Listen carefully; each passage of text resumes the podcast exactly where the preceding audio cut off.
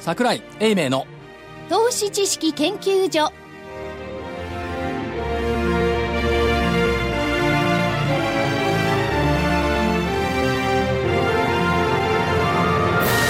皆さんこんにちは。こんにちは。桜井英明の投資知識研究所の時間ですスタジオには桜井英明所長。桜井でございます。こんにちは。正木昭夫隊長。まさきです。こんにちは。福井主任研究員。福井です。こんにちは。そして研究員の加藤真理子で今週もお送りします。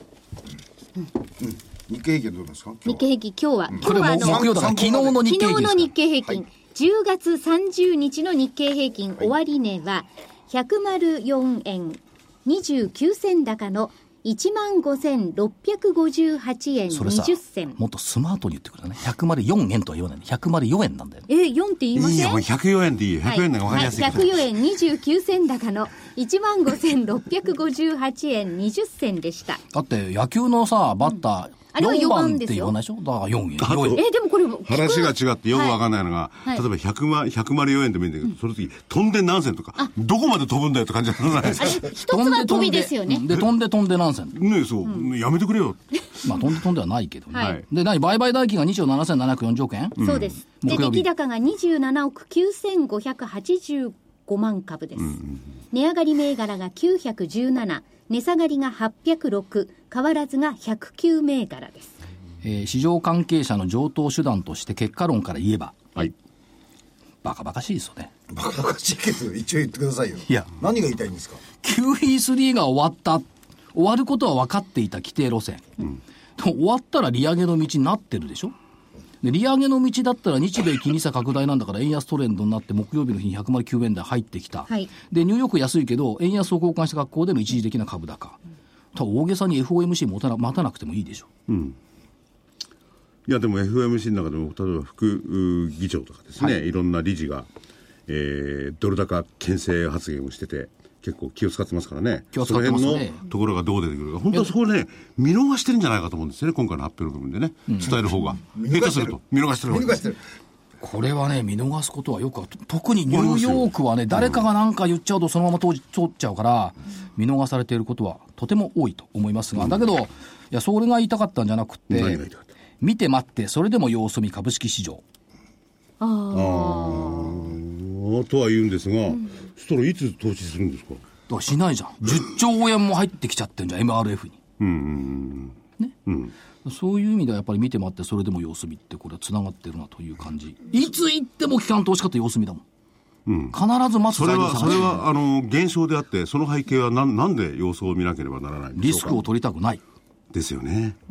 人としてはリスクを取れてない。MLF のお金は個人のお金ですからね、機関投資家のお金は MLF には置いとかないしかしさ、これ MRF もいいけどさ、これ、日銀がマイナス金利でね、国債買ってるけど、これ MRF の運用悪くなってマイナス金利になってどうすんのよね。あのあなんないのあれ？ええ。いやあのーえー、で0.0さっきのじゃないけど飛んで飛んで1出そうと思うと、あのーコールだとかいろんなところに行かないといけないじゃないですか,、はい。だから桜井さん言う通りコスト的に出ないんですよ。出ないでしょ？出ないです。どうすんのって。出ないです、えだからこう低金利っていうのも困ったもんだよね。え、困ったもんです。いや、でも借日銀が監督してるのはどこかというと、まあ銀行だとすれば、低金利だと銀行が儲かりますからね。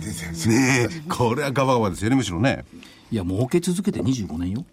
もうけすいません。そうはおっしゃ別に謝る必要ないけど、儲け続けて25年よ、低金利で。2週間ぐらい前の日経さん朝日新聞に面白い記事が出てて、あの預金預金保険機構ってあるじゃないですか、はい。あのえーっと日本でもって、えーバブル崩壊した後に危なくなって、えーこれの資金を大きくしようっていう。あそこに作っあの出していた保険料がいよいよ引き下げられるんですよ。っていうのはあの保険の金額がだいぶ溜まってきてるんで、これ以上おお金を出してですね金利あのおコストをかけて保険を積み増していく必要なくなってきたっていうぐらい完全、健全化になってき考たえてみりゃ、金融機関が潰れる話って消えたね。でしょ、そう言われてみりゃ。うん、そうすると銀行のコストってその分だけ下がるんですよ。っていうことは配当を、ま、もっとあの預金者に利息を払う余裕ができるはずなんだなと思ってるんですけどね、一向に預金金利は上がってこないですね。ねまあそれも自由化されてるでしょうけど、その場、そこだけばかりは横並びですよね。横並びですよ、預金保険機構の方に、あの保険料払うんですから、まあと、まあ、日本の銀行っていうのはね、メガバンクも含めて、例えばアジアですごく活躍してんでね、収益もいいんでしょうけれども、ヨーロッパ、ストレステスト、結構引っかかったとこ多いですよね。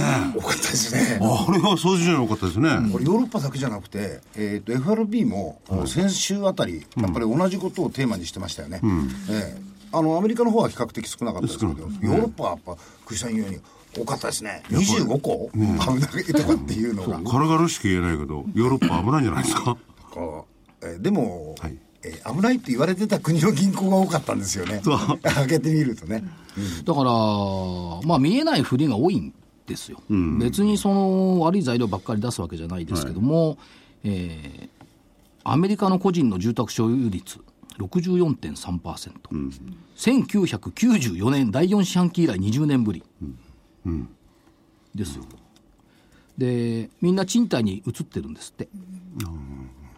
だから逆に、賃貸の空室率、空き家率0.1%低下して7.4%。だから、あんまよくはないんです、この数字。いや、アメリカ人もなかなかしっかりしてるじゃないですかね。それからね、下手にごまかされて融資なんか組ま 組まないでね。誰も言わなくなったのがケースシラー住宅価格指数。あまり聞かなくなりましたね。合わせてベージュブック。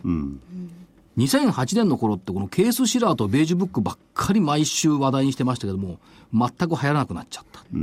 ということですよね。で、えっと、ケースシラーでいくと 20, 20の都市圏指数伸び、前年比5.6%、2012年11月以降で最小。だから、この解説が面白くてね、住宅価格の伸び率は、伸びの鈍化は継続しており、前年比の数字は弱まっている。ものの、ものの、全体的には価格は依然上昇している。え、これよくわかんない。いやいやいや、鈍化してるけど、こう傾向で見ると伸びてる、それだけの話ですよねまあ。そうだけど、鈍化してるのよ。なんか日銀とか政府がいいようなコメントみたいな感じがしますよね。耐久財受注。これもあんまり話題にしない。この間、あの、しょあの小売売上高が話題になったけど、耐久財受注誰も見なかった。非国防資本財前月比1.7%減。市場予想0.6%増だったのに、1.7%減。それでも、ニューヨークダウは1万7000乗っかってきた。見えないふりばっかり。っていうことでしょうかね。まあ、イベントになってないんじゃないですか、これは。だ。ですから。まあそうなんですよこれね、あの、資本財っていうことになると、やっぱりそれに目を向けちゃいけないんですよ。なるほど。それが、あの、製造とか、あの、基礎ですからね。その辺があんまり活性化してないんじゃないか。まあ、アメリカの場合には、経済そのものが相当サービス化してるんでね、はい。そういうものがいるかいらないかちょっとわからない部分なんだけども、そして、金森先生と私の出した、去年、はい。年末、DVD 出しましたが、シェールガスはアメリカを救わない。そう。シェール革命はおかしい。どんどん出てくるでしょ。ね、この間、住所1700億、伊藤忠290億、特損出してきましたけども、今度は、日本だけじゃないですよ。ロイヤルダッチシェルがシェール航空を売る。新聞出てましたね。まあ、売るのはいいけど、買うなんてあれなんでしょうかね。それはわかんない。これあの結構安くなってくれば、あのー住宅ローンのあのモーゲージと一緒ですからかなりディスカウントされれば買ってもいいのかなっていう、人が出てくるんじゃない、ブリティッシュペトロリアムまで、アメリカの本土事業は分社化。なぜか、掘っても予定通りの原油やガスが出てこない。で、これまでね、あの、シェールガスの、あの、採算点っていうのは、WTI では75度ぐらいなんですよ。なるほどもう絶対に採算取れてるのに、出てこないとか、これおかしいんですよね。出てこない。じゃあ、じゃあ技術的に出てこないんだ。うん技術的に。あ、そうか。技術的このにないけど、技術的に出てこない。コストはまだいいんだけど、だけどコストはとかわかんないですよ、これ。オペック総会で増産に働いたらね。だからこれもね、まあいろいろ化学物質を注入したりね、やって化学の水を集めてアメリカしかない技術なんて言ってんだけど、アメリカのそういう技術もどうなのかなって感じしますよね。うちの家内の絞り方を見れば、ね、もうギリギリまで絞って出なくなってもまだまだ絞るんですからね。そそれ旦那さんのお小遣い そう。そのぐらいの根性と技術でやってほしいもんですよね。片方シェールガスの話してて今度はま福井家のもう福井けど。で、ここで出てくるのが、はい。マーフィーの法則ですよ。うまくいかなり得る、うまくいかなくなり得るものは何でもうまくいかなくなる。難しいね。うまくいかなく、なり得るもの、うまくいかないと可能性のあるものは何でもうまくいかなくなる、失敗する可能性のあるものはいずれ失敗する、どう？当たり前のことばっかりマーフィーって言うんですよね。でしょ？この言葉の使い方がうまいですよね。難しいもん。ダメなもんはダメだ、それだけですよね。マーフィーの物理の法則って知ってる？え、知らないです。運動している物体は誤った方向に動いている。ああ。静止している物体は誤った位置にある。これ株価に変えてみるとさ、株価は誤った方向に動いている。右肩上がり。株価は誤った位置にある。うん。高すぎる。なんとなくマーフィーってすげえな。そういうこと。すげえなって理解できるんですか？この言葉を、いやー、ビトゲンシュタイン、理解できないビトゲンシュタインぐらい難しいね。難しい。難しいわこれただのこのマーフィーさんってへそ曲がりのおっさんでしょうね。福さんみたいなおじさんだから。ね。なるほど、いや、でもこれあの、視点をいろいろ変えてみたらね、こういうことも言えるわけですよね。そう。動いてるのが間違った方向だってのはね、ある人は正しいと思ってもある人が見ればこれ間違ってると思うしね。もうだから売り方と買い方と視点が違うから、でそういうややこしいことを言わないでやっぱりね日本にはね余暇物がたくさんあるわけですよ、はい。そうですね？ね、クールジャパンをはじめとして、周り見てごらんなさい。最近外国人ばっかり。よ、あ、多いですね。外国からいらっしゃって。日本の優れたものをもう一回見直そうということと我々にはやっぱり歴史がありますから。はい。これを誇ろう、そしてその歴史っていうのはいや、いい、いい歴史は誇った方がいいですけどね。いやいやいいいい歴史で今日はいい歴史を110年も続けてきた会社さんこれね110年。ね、すごいですよね。すごいねね100年を超える会社ってのはすごいです老舗ですよね。大概ね、60年で会社潰れるもんですよ。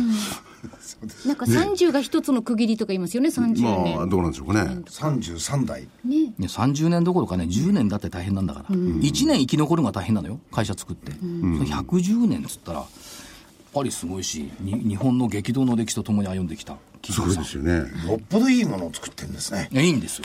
ね、そうじゃないとやっぱりもじゃあどうぞ、ご紹介していただけはい、えー早速ご紹介させていただきます。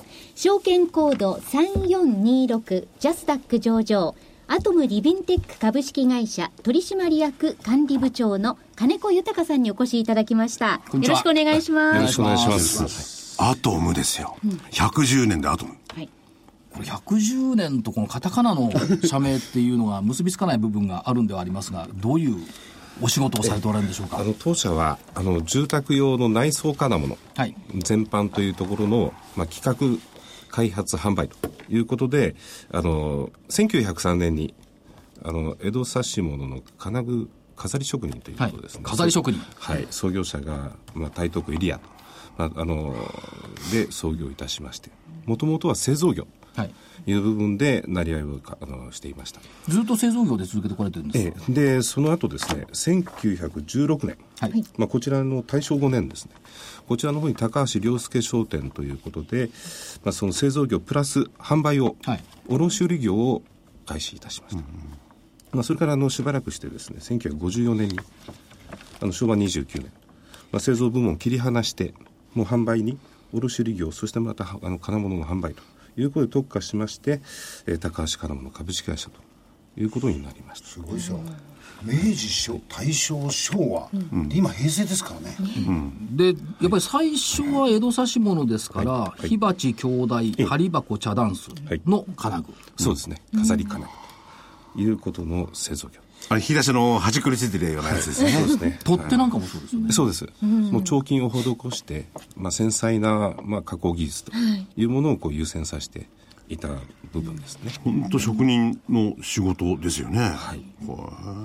で今現在あの当社のあの社名のですね、前にその名刺にも書いてあるんですが住まいの飾り職人ということであの名刺にも歌っておるんですが、まあ、こちらの方はその創創業時代からのものづくりに対する思いというものをこう込めているという形になっております。今現在でのその製品構成っていうのはどんな感じになっておられますか、今現在はですね、あのまあ、家具金物というものはあのなかなかこう時代とともに変化しまして建築金物を中心として、はい。まあ、その住宅用内装金物ということなんですが、まあ、あの建具の部品とそういったものがですねあの多くなっておりまして引き戸であるとか折り戸、はい。えードアそういったもののあの蝶つがいであるとかそういったあの折り戸部品そういったものをはあの製造委託して販売している。ということは、まあ、住宅に絡んだ内装金具、ええそういうこちらが中核になってきているとはい。いうことええですよね。そうですね。こだわりはどのあたりにあるんでしょうか、製品的な。あの基本的にはそのなかなかその高度なそのなんていうのハイテクノロジーの部分ではないものですからさまざまお客様から要求される、まあ、その機能性、まあ、機能の部分をですねよりあの実際のあの、まあ、使い勝手の良さであるとかですね、はい。そういったものに、まあ、あの重点を置いてものづくりをしているということになります。これまあ住宅の中にあるものたちを作るっていうのは、皆さんのこの夢を運んでるみたいなところもありますよね、住宅っていうのは。あの、結構その、まあ、当社の部品はですね、例えばあの住宅のあの時外側では内側になるんですが、はい。玄関から入って、まあ、その玄関収納であるとか、あるいはそのリビングに入るときに、まあ、ドアの金具であるとかレバー。そしてまた家具。で兄弟であるとかそういった部分。そういったものにあのほとんどこう使われている。部分。かなりなあの頻度で使われていると思いますので、まあ、そういったところでは皆さんの生活のサポート役みたいな形で、あの存在できているのかなというのは思ってます。そもそも普段そんなに気にはかけないんですが、例えば製品群って具体的に言ってみると、その間仕切り錠だとか、はい、それから、えっ、と、ペット用のドア、はい。それから、戸車、はい。それから、引き戸ソフトクローズ、住宅用自動ドアシステム、はい。収納インセット折り戸、はい。それから、あ大型の取っ手、はい。スライド引き手、スライドレール、はい。それから、えっ、と、地震対策用金具キャスター、手すり、ネジ、ナット、特殊ネジ、サニタリーアクセサリーと。あるでしょ、家に。ありますね。どれかは。はい。っていうか、ほとんどある。ありますよね。まさきさんちない？いやありますよ。いや今ねそれをずっと見てたんですよ。ええ。これをちょっと使い方を帰りに金子さんに教えてもらおうと思って。どれ？緩んじゃったんですよ。またす、すぐ自分のことしか考えないんだ。福井さんの預金と一緒ですよ。絞られてるの？預金？で、これって何よ？緩んでんじゃない？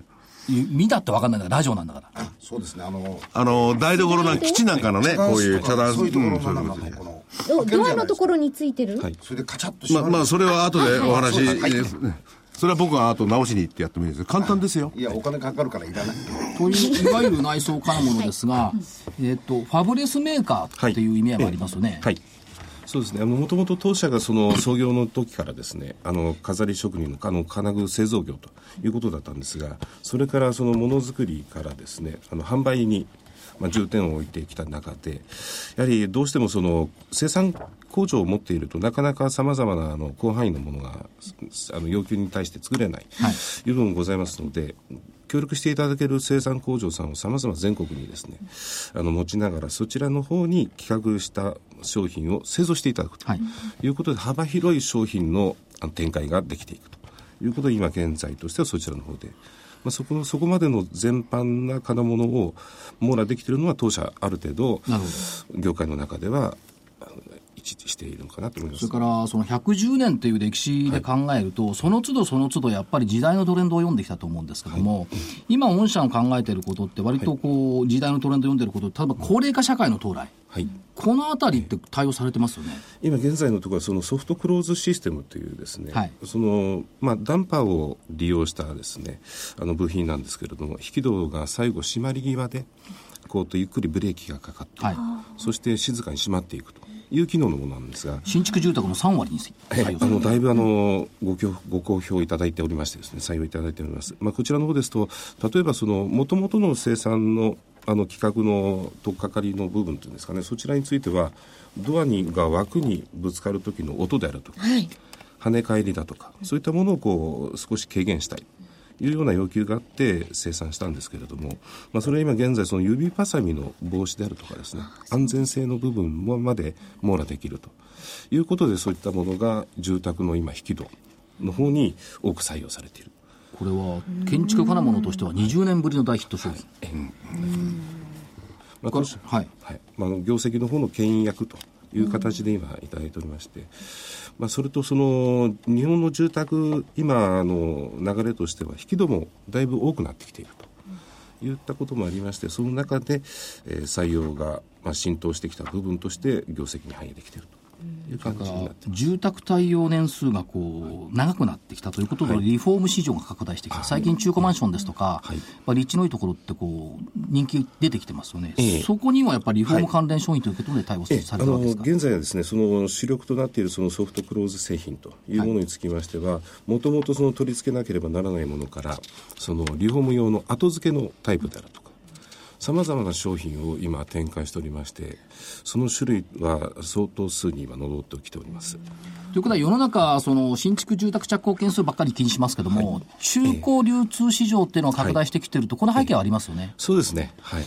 で実際のところあの当社の中でもどうしてもその新築需要というものがどうしても影響を受けるんですが、はい、まあ、その全般にわたって内装商品ということでさまざまな需要に対してそのリフォームであるとかと介護福祉関連であるとかですねそういったことまで展開できるような形で商品のボリューム拡充を図っていくということ、はい、新橋にこう、はいなんて言いますか、見本のあるショールーム。ショールーム、そうそうそう、ショールームというわけ。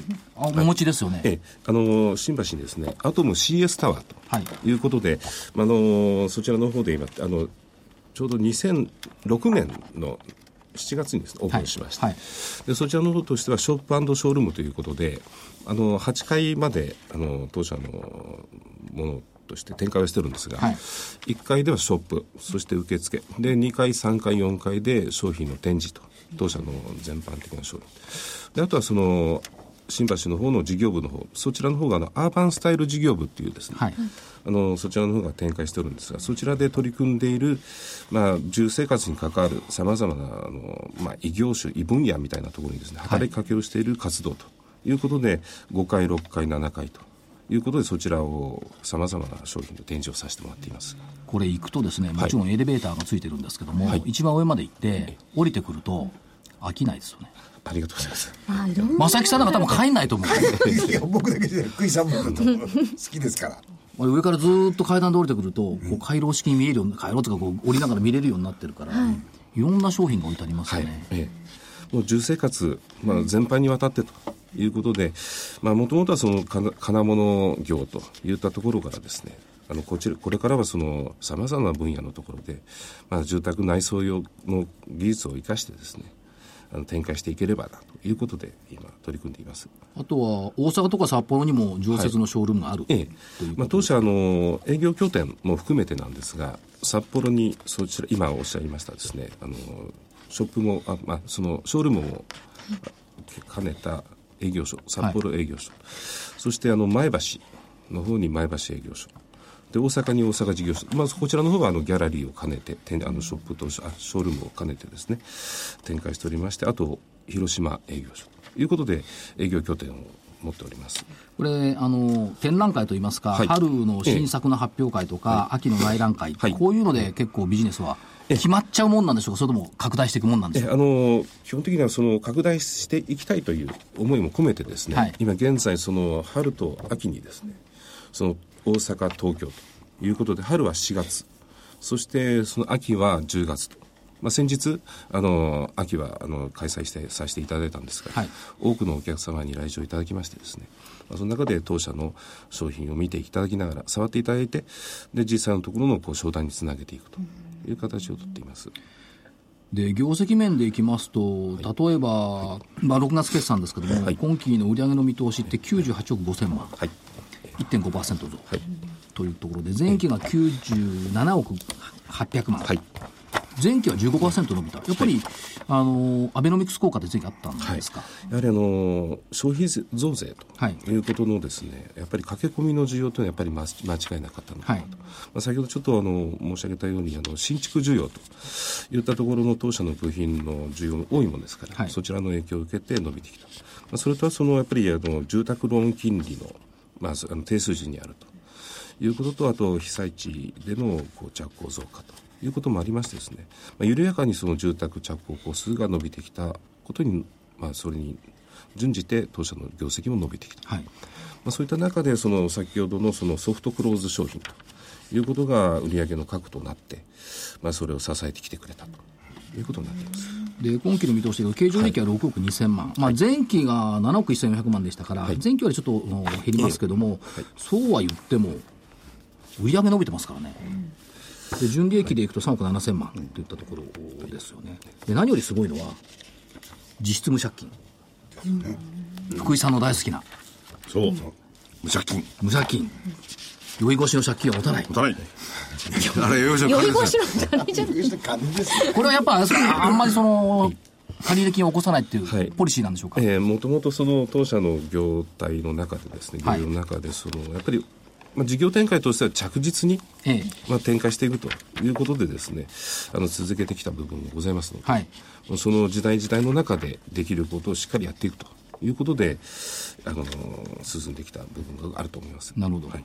で、そして元に戻りますが、江戸指物っていうのは、その、繊細な装飾と微妙な細工の技術。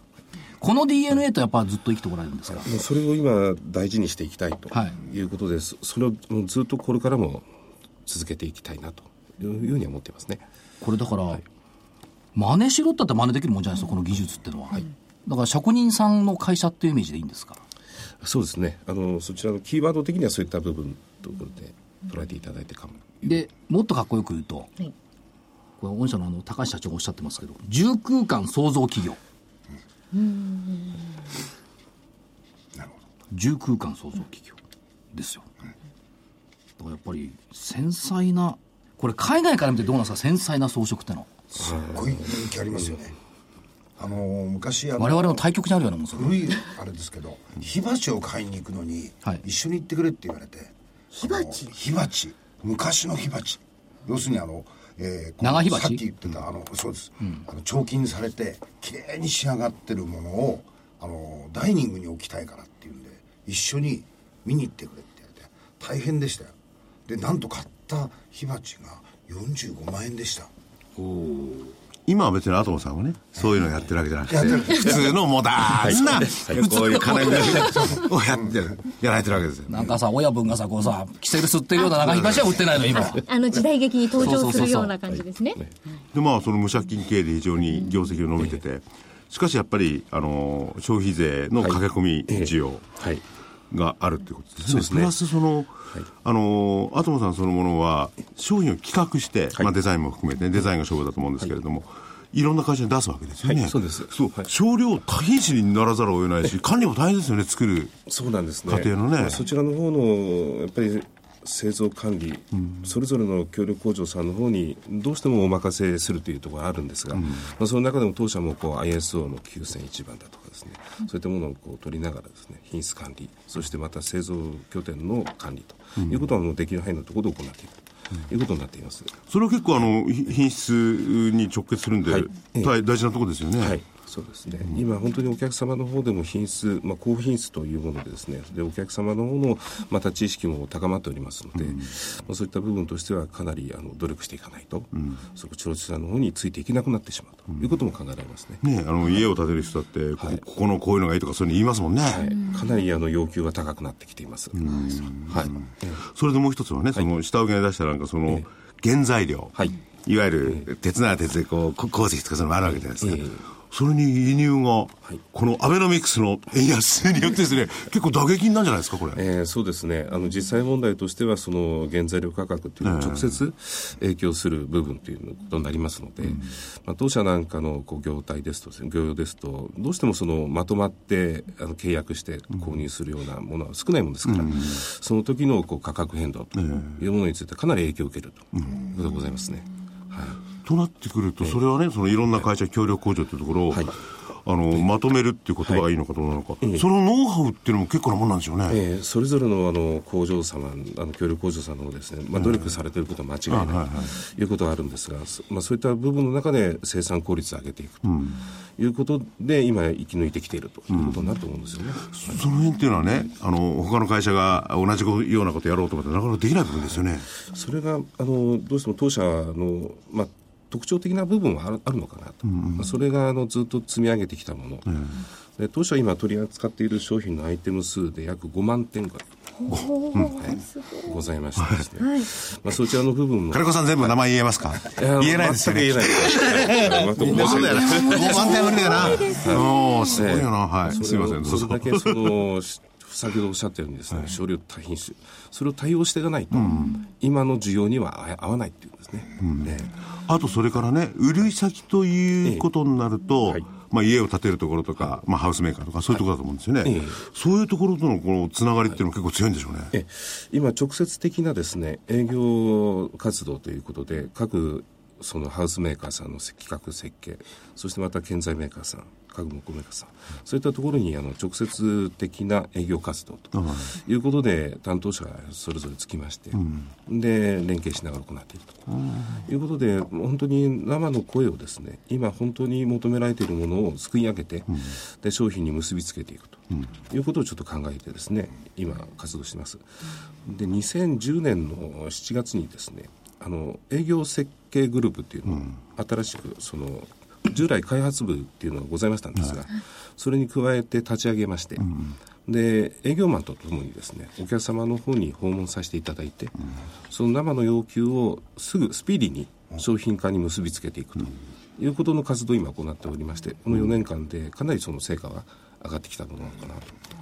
ほらね、あの、ものを作ってトントン叩いて彫金してるのがね、クールジャパンだなんて言った人がいるけど、要するにそういういますビここにビビジネスの仕方がまさにクールジャパンのシステムですよね。あそこもね、ソフトのところね。ソフトのとかはね。これはね、なかなか真似できないですよね。そうですね。アメリカ人なんか結構うるせえ、この辺は大まかですもんね。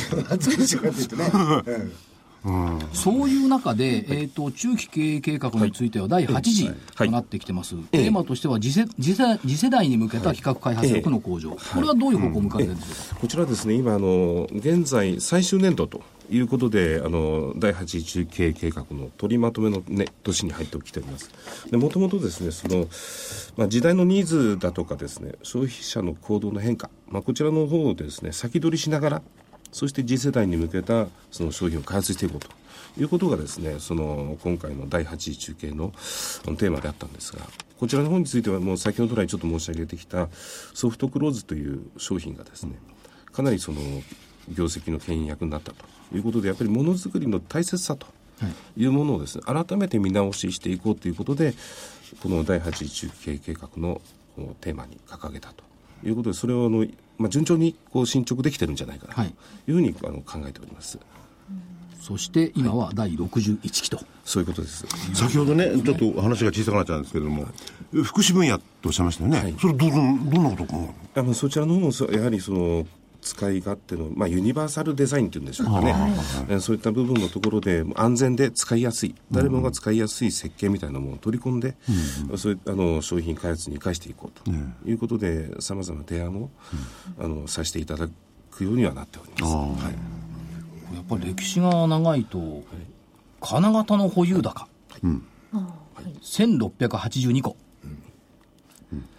あの16億あ、16個8000円か。全然違うじゃん。作ってる俺だけで16 5万、8200 5万あるって5万。なんか話違うなと思ったんですけどね。16億8200はい2014年6月期。はい金型保有高。すごいですよね。これ資産だな。で工業集権の保有件数もですね当社の270件近いですね状態のところで今ありますのでやはりあのオリジナルの、まあ、当社のアトムブランド商品ということで、まあ、自社商品80%以上の売上構成率を持っておるんですが、まあ、その中で当社の方で企画したものを協力工場さんに製造していただくその時の投資が金型となるわけなんですね。でそれにあの工業所有権ということで、まあ、当社のせっかくしたものあの開発したもので、まあ、かなりその当社の事業規模としては大きな部分になるかなと思っています。新商品の検討案件が年間80件。えーうち商品化が30件。はい。半分、約半分はこれ商品化してくるってことですね。そうですね、はい。あのお客様のご要望例えばハウスメーカーさんであるとか建材メーカーさんのものっていうのが、かなりその今の実際のあの使い勝手に合わせた今すぐ欲しいというようなですね商品も多いもんですから、まあ、そちらの方をこう生かしていくということで割と案企画案件から商品化っていうのが割とスピーディーに今できてるかなと思っています。まああのね、衣食住っていうように、消費税がどうなのか、景気がどうなのか、住宅のついてもありますもんね。で、住宅に、例えば、ドアがない住宅を見たことありますか？ドアがあれば取ってかれますよね。で、これ何がそうで絶対必要なんだからね森さ。ん、これもいるじゃん。ペットクグール。あアトム初のペット向け商品。柔らかく開いてペットの挟まりを防ぐ二つ折れフラップが大きな特徴。あ、あの、出入りする猫ちゃんとかが。まあそういうのもね、これから、あの、いいでしょうしね。そうですね。あと話違うんですけどね、無借金経営。いっぱい金あるんですよね。なんかそれを、あの、新しいもののためにこう、投資するとかそういうことは考えないんですか？あの今の現在のところとしてはですね、はい。じあのしっかりあと今の足元を踏みしめてというですね状態のとこやっろでぱりその本業であるところを大事にする。もうとにかく本業に徹するというのが実はあの、はい。前年のですね、まあ、こう年間のテーマだったような、まあ、そちらのところからまた商品開発また原点に立ち返ってということで、あのそれで維持継続できればという考え方にあると思います。世の中の野郎はちょっと金があるといろいろうこさめしたりなんかするんですよね。そうじゃないところがいい、やっぱりね、硬いもの扱ってるからね、財務体質は硬いんですよ。それは言えるね。安心ですね。ところで、はい。あの、本社はずっと入谷なんですけどもはいそうです。入谷への思いって何かあるんですあの当社創業の地。かはい。ええあのこちらの方が台東区入谷なんですね、ですのでもうここのところでやはりおそらくずっとこれからも継続と。いうことでやる岸星だ岸本はい。いいところです朝も入谷だったっけ、ええそうですよ。そうだよ。ね。もともとその家具の製造工場さんだとか、もう最近はもうほとんどなくなってしまったんですが、あの結構多くいらっしゃいましてですね、まあ、そちらのところでなりわいが立ててきたという形ですかね。まあ、あの家具の場合、こういうものの場合にはね、なかなかブランドっていうのはないかもしれないけど、海外のブランドなんて昔からずっとやってたらね、なんとかビトンとかそれもそうですよね、それ一つにね。だからこれからは新聞の株ら株価欄を見たときに、アトムリビンテック、ジャスタックにこう出てきてますからね、えーとコードコード番号3426、ここは内装金具の会社だと、いう認識をしてもらうとね、はい。いいと思う。今まで、これ何の会社だろうなと思ってた人結構多いと思うんですよね。あんた失礼ですけどね。だから、アトムリビンテックは内装金具、ドアの取っ手ほか、うん、他。もろもろ。長火鉢は売ってない。そう。だから要するに家の中で動くもの、動かないものも含めて、全部その中心になってるってことですよね。そう。調査会とかね。取ってなかったらさ、ドア開かないんだよ。確かにそうですよ。閉まったままですよ。閉まるのは閉まるけど、あれ開けようと思ったら大変よ、取ってなくて。そうですよ。取ってつけるもん、アトムの。あとのだから今度あれですよ、僕あの、バリアフリーにね、しないと自分の老後考えて。早くしてと、まさきさん早くしてとか言うとヒドソフトクローズですよ。あ、これすればほら、挟まらないです、皆さん。挟まらないですね。そうですそうです。開けるときにも当然これは軽いんでしょうね。そうですね。スムーズね。これ市場規模って、多分すごいと思いますよ。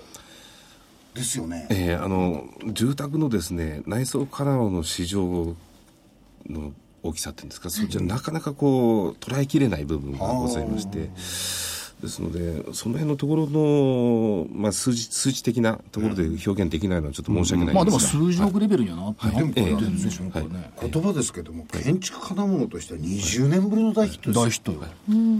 これはすごいと思いますよ。20年ぶりですよ。確かに、昔はよくあの、バタンってドア閉まりましたけど、今、どちらに行っても、はい。ええスムーズにこう一回と、こうちょっといとスピードが遅くなるっていうんですかね、そういうふうになってますもんね、はいそれだけ普及してるっていうことですよえねえ。そうですねこれすあの、スピードなんで、じわーっと閉まってくるんですよね。ゆっくりでパッと。知り合いのうちもこれやってんですよ。ありがとうございます なんだこれはと思ってね。今度言っといたじゃん、これアトムだろうって。いや、そこはまあまだ、あやらなかったですけれども。でも本当に、こういうのは便利ですよね。で、いくらでもまだまだこういう開発の内装っていうんですかね、そういう部分はありますよね。ええあると思います、はいこれは、あの、歴史とノウハウがあるやつは勝ちですよね。110年ってやっぱすごいすごいじゃないですよ。アただ年取ってりゃいいってわけじゃないですかアトム。ブランド誕生から60年だもんね。110年創業で。僕を見ながら言わないでください。わあ、わかりました。かりましたよ。大変よくわかりました。ね、でも本当にね、あの、お面白い会社ですよね。また、その消費税の後の、かあの、革命需要の、こう、反動っていうんですか？そういうのは想定はされるんでしょうけれども。やっぱり絶対必要なもんですもんね。まあ、あそこの実力がありますね新橋のショールームはどなたでもね、入れますから。そうですね、ホームページに場所も書いてありますから、ぜひ一回行ってみるといいと思いますありがとうございますよね。え本日のゲストは証券コード3426ジャスタック上場アトムリビンテック株式会社取締役管理部長の金子豊さんでした。ありがとうございました。どうもありがとうございました。まずお知らせに行きましょうか。あ、行くの？お知らせ先ですあ、久々。あ、何？もうだんだんだんだんそっちの時間がそなくなって。あそっちのお知らせで私でいいんですよね。そうです。この番組いつの間にかまたさ、ぶっ続けがさ、当たり前になっちゃったね。どうぞ、どうぞ。お知らせないって。どうぞ。ですねはい10月じゃあこの30日木曜日発売です桜井英明の投資知識研究所2014年10月号の DVD が発売になりました。投資館養成講座。投資館は生来のものではない。学びで身につけることができる。DVD 価格は8640円。送料が500円になります。投資館、投資館。投資感。勘、そう、勘って、あの、シックスセンスとかそういうの、あの、はい。第六感とか、その勘ですよ。勘です。そうええ。はい。やっぱり勘っていうのはですね、生来のものではない、というスタンスに立ちまして、じゃあどうすればいいか。学べば身につくこともある。そこをですね、えー、英明所長にじっくりと。実際にあの、あの、なんていうんですか、こう、いろいろことを学んでいけば、勘っていうのはできてくることとがであるんですよね。やっぱりいやその力を入れて、ずーっとそればっかりやってると、やっぱり30年もすればね顔がつきますよね、まあ30年とは言わないけども、3年ぐらい、だってこうほらなんとなく嫌な予感って必ず当たるじゃない、嫌な予感って。いい予感って当たんないんだよ。いいよく当たんないですね。あの、全然ね、あの、宝くじなんて当たったことないような。でもやっぱり、あのマーケットの特に板とかね値動き見ててなんか感じるものっていうのはやっぱりそれは記憶と経験の蓄積なんだと思いますよ、これで何個かの法則を挙げたりしてですね、あのこれからの相場も非常に難しい相場が続くんじゃないかなとは思うんで、えー、勘だけで乗り切れっていうのは、うん難しいと思うんですが、最終的にはやっぱり勘、最終的には勘っていうのはありますんでね。決断したりとか。それをなるべく誤りのないような勘を身につけていただこうという思いで作らさせていただきました。はい。昨日っていうか今で言うと一昨日か一昨日の相場って午前中に先物がわーっと持ち上げたんですけども、アルゴじゃなくて人間の出した注文の先物だったね、300枚600枚みたいなねアルゴじゃあの5枚とか10枚とかバラバラバラバラ出るんですがアルゴじゃなかったもんだからアルゴに勝てるかもしれない勘でねあ、勝てるかもしれないですね。うん。やってみないと分かりませんけどあっちは機械ですよ。自動的に出るそう、こっちは職人の勘だよ。コンコンコンコンって商品やってるそうだよ勘だよ。カンカンカンカンでしょ、だってコン。コンコンから測って作ってないもんね、コンコンコンあここでいいなそう、それは勝つんだよ。その塩梅ですよね。それが経験則。はい。これ売れてるんでしょ、結構。はい。なるべくお早めにですね。はい本当？売れてんのこれ？あ、うんなって言っちゃった。はい。先月のリートよりも売れてんの？いや、まあ、同じようなもんですね。同じようなはい。もの、はい。はい。いやいや、まだまだあります世の中じゃあは看護重要視する人多いんだはい。そして、えー本日発売、31日金曜日発売になるのが、銘柄バトルの11月号です。足で稼ぐ銘柄と、チャートで稼ぐ銘柄の集大成相場。先行き不透明な相場で、年末に大笑いできる株大特集です。価格は8640円、送料500円です。やっぱり年末笑わなきゃダメですね。笑いたいですね。年末大笑いの以前に、はい。相手のワンツースリーを笑ってほしいな そこに行く。で、いつものように英明所長がですね、はい結構今回は銘柄が豊富ですよね。はいですから、あの、お買い求めになっていただいた方の選択肢が非常に広がる。それが嫌だっていう方は、まあ、買わないでいただいてですね。やっぱりその、買わないでその中から自分で選ぶ。はい。で、その選ぶためには、まずその、お勘を身につけてそう、勘を身につけて。はいだから、勘の DVD も勝手に一緒に買っていただくと、はいいいですね。あ、あの、私としましては。求めになっている方もいらっしゃいます。はいはい。えーお求めは、ラジオ日経通販ショップサウンロードまでお電話でお願いいたします。東京03-3595-4730、03-3595-4730番です。以上、お知らせでございました。ではスケジュールからいきましょうか、月末です。ということで3日文化の日で休場はい。すごいっすよ新年並みですよ4日進歩うん。4日進歩は荒れるはい。しかしベスト6マンスの始まりでもあるさあ債券売って株に戻りましょうっていうことでしょうかね ISM の製造業4日アメリカ中間選挙貿易収支製造業受注とか言ってて最近虚しいんだけど 本当に、えー5日マネタリーベース、ADP 雇用統計。それから6日が景気動向指数国内ですね。で7日が雇用統計。どうせまた雇用統計で騒ぐんでしょう、みたいなところがあります、で S q が14日ってのはこれ一番遠いんですよね。でちなみに11月過去25年は15勝10敗12ヶ月の中で2位のパフォーマンスでです。満月が7日新月が22日そしてもう間もなくやってくるサンキスギビングデーとブラックフライデー、さあ11月がやってきた七面鳥受難の月そう。黒字の金曜日。それで、えっと、先週の日経金見通し、これ入りますわな。下1万5034円の上、1万6083円。皆様のアドバイスにより、はい。上を上げといてよかった。よかったですね。